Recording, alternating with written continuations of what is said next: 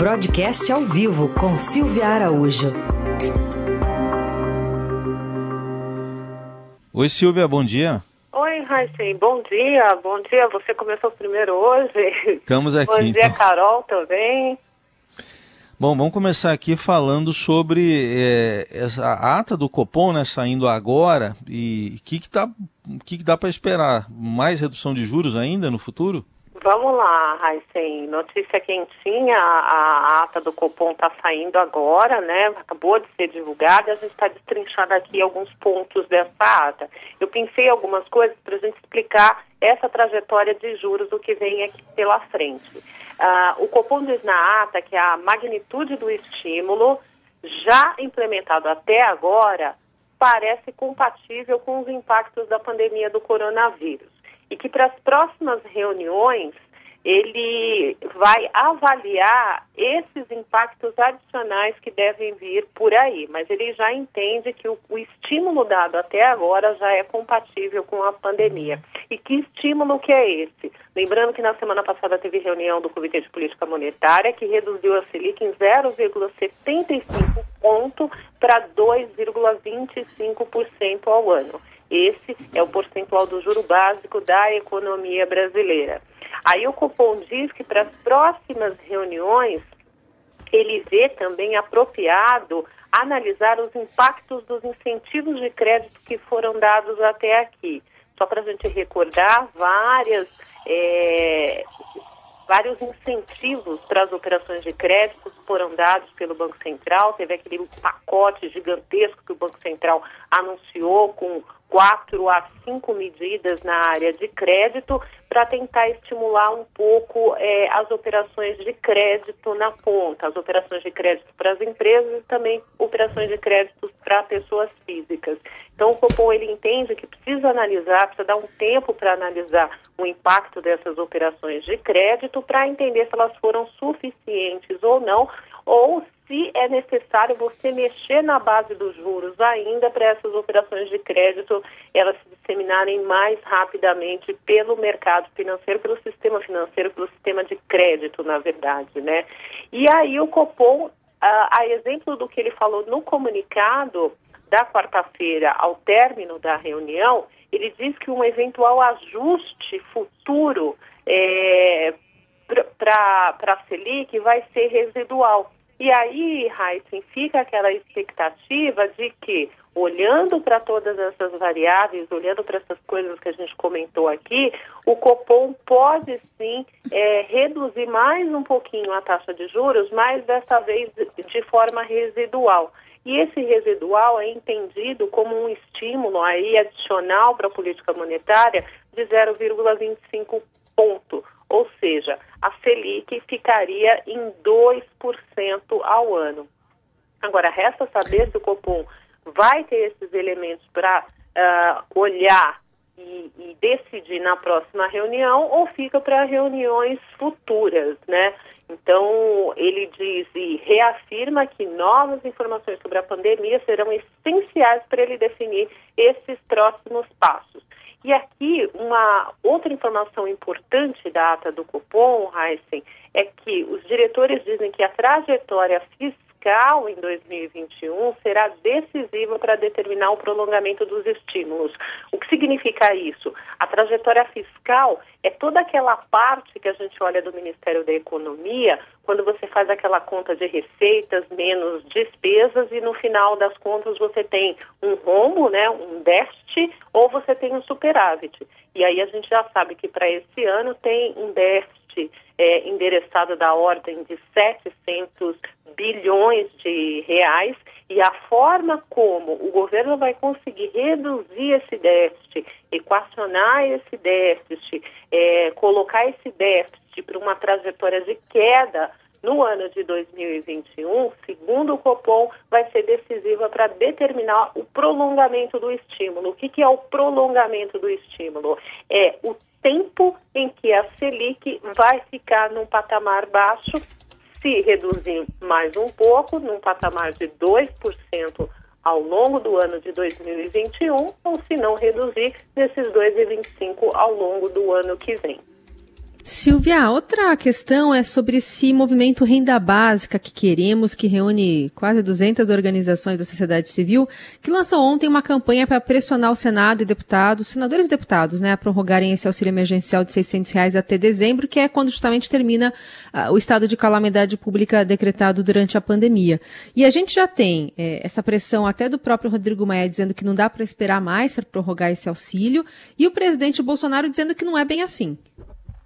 É, pois é, Carol, aí é uma outra, é uma outra discussão, é um outro debate que deveria ser um pouco mais breve, mas parece que vai ser longo. Por quê? Porque primeiro precisa se encontrar um espaço no orçamento para que é, esse auxílio emergencial ele seja prolongado, como que essas pessoas até o final do ano, ou aquelas duas parcelas que o governo já sinalizou que poderia é, ampliar em mais duas parcelas o auxílio emergencial que no, no seu, na sua concepção era um auxílio para seis meses.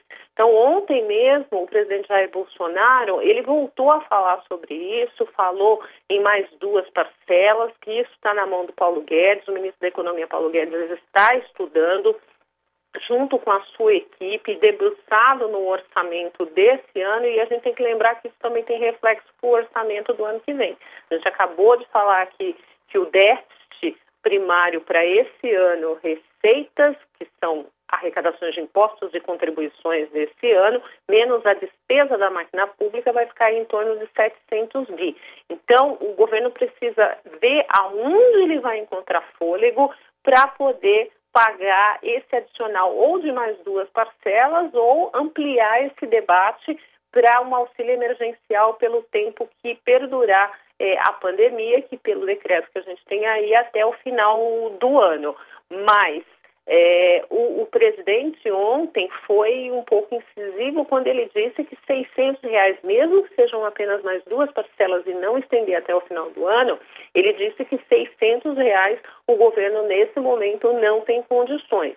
Por outro lado, como você bem disse, o presidente da Câmara, Rodrigo Maia, bate o pé e diz que isso é uma questão urgente, até porque a terceira parcela já está sendo paga, né, Carol? Para algumas pessoas, quem recebeu direitinho ali mês a mês as três parcelas, está recebendo agora a última parcela desse auxílio emergencial. E só lembrando, né, Carol, que tem ainda brasileiros que necessitam desse auxílio e que não conseguiram receber ainda nem a primeira parcela.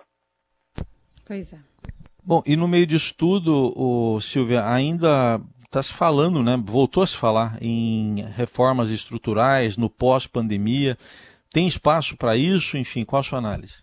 Então, Raíssa, a gente comentou aqui no jornal também na semana passada que o presidente Jair Bolsonaro falou que não tem espaço para reformas nesse ano e ele até justificou por conta do calendário eleitoral, né? Ele falou que segundo semestre com eleições não tem condições de se discutir reforma, então jogou essas reformas estruturais que o Brasil precisa, tanto a tributária como a administrativa, que são as reformas pilares é, olhadas pelos investidores, ele disse que não teria espaço. Mas no dia seguinte, logo depois que o presidente disse isso, o próprio vice-presidente Hamilton Mourão disse que, opa, não é bem assim, a gente precisa, está na hora da gente sentar e conversar sobre esses temas que são muito importantes para o país e não precisa esperar passar a eleição para isso.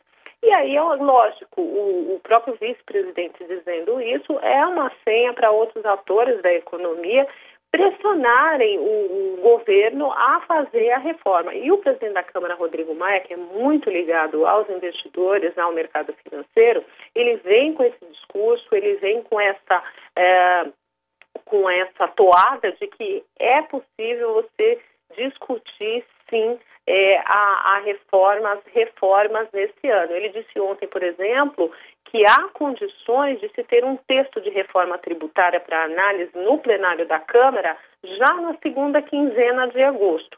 Lembrando que o presidente Rodrigo Maia ele trabalha com uma perspectiva de que em julho, em algum momento ali de, de julho, já se possa ter algumas sessões presenciais na Câmara é, dos Deputados, mas ainda não foi batido o martelo sobre esse assunto. De qualquer forma, ele entende que agosto é, dá sim para para se discutir até lá e até meados de agosto ter um texto de reforma tributária que é a primeira bandeira ali que ele entende que dá para se conversar é, nesse momento. Só para a gente lembrar, a reforma tributária hoje ela está sendo discutida numa comissão mista, né, que é formada por senadores e deputados. Isso antes da pandemia, ela parou, as discussões pararam nesse estágio. É, a gente tinha dois textos, vocês lembram que tinha um texto na Câmara, que era um texto é, do deputado Baleia Rossi, que esse texto ele tinha é, toda a simpatia do, do, do presidente do Rodrigo da, do Rodrigo Maia, presidente da Câmara, é, era a discussão mais adiantada que se tinha de reforma tributária, mas aí veio o Senado e também quis participar dessa discussão, dessa discussão e os senadores começaram a montar um projeto próprio de reforma tributária. Então, o que, que aconteceu? Esses dois projetos eles foram engavetados e vai caber ao relator que foi nomeado para relatar a reforma tributária nessa comissão especial, que é o deputado Agnaldo Ribeiro, apresentar uma proposta unificada. Ele vai tirar essências desse texto da Câmara, essências desse projeto do Senado e relatar um projeto comum. E só lembrando que até uh, a paralisação das discussões da reforma tributária nessa comissão mista por conta da pandemia, os legisladores ainda esperavam as contribuições do Ministério da Economia para esse tema que é tão espinhoso para o país. Né? Essa Silvia Araújo conosco às terças e quintas aqui no Jornal Dourado. Obrigada, Silvia. Boa semana. Boa semana.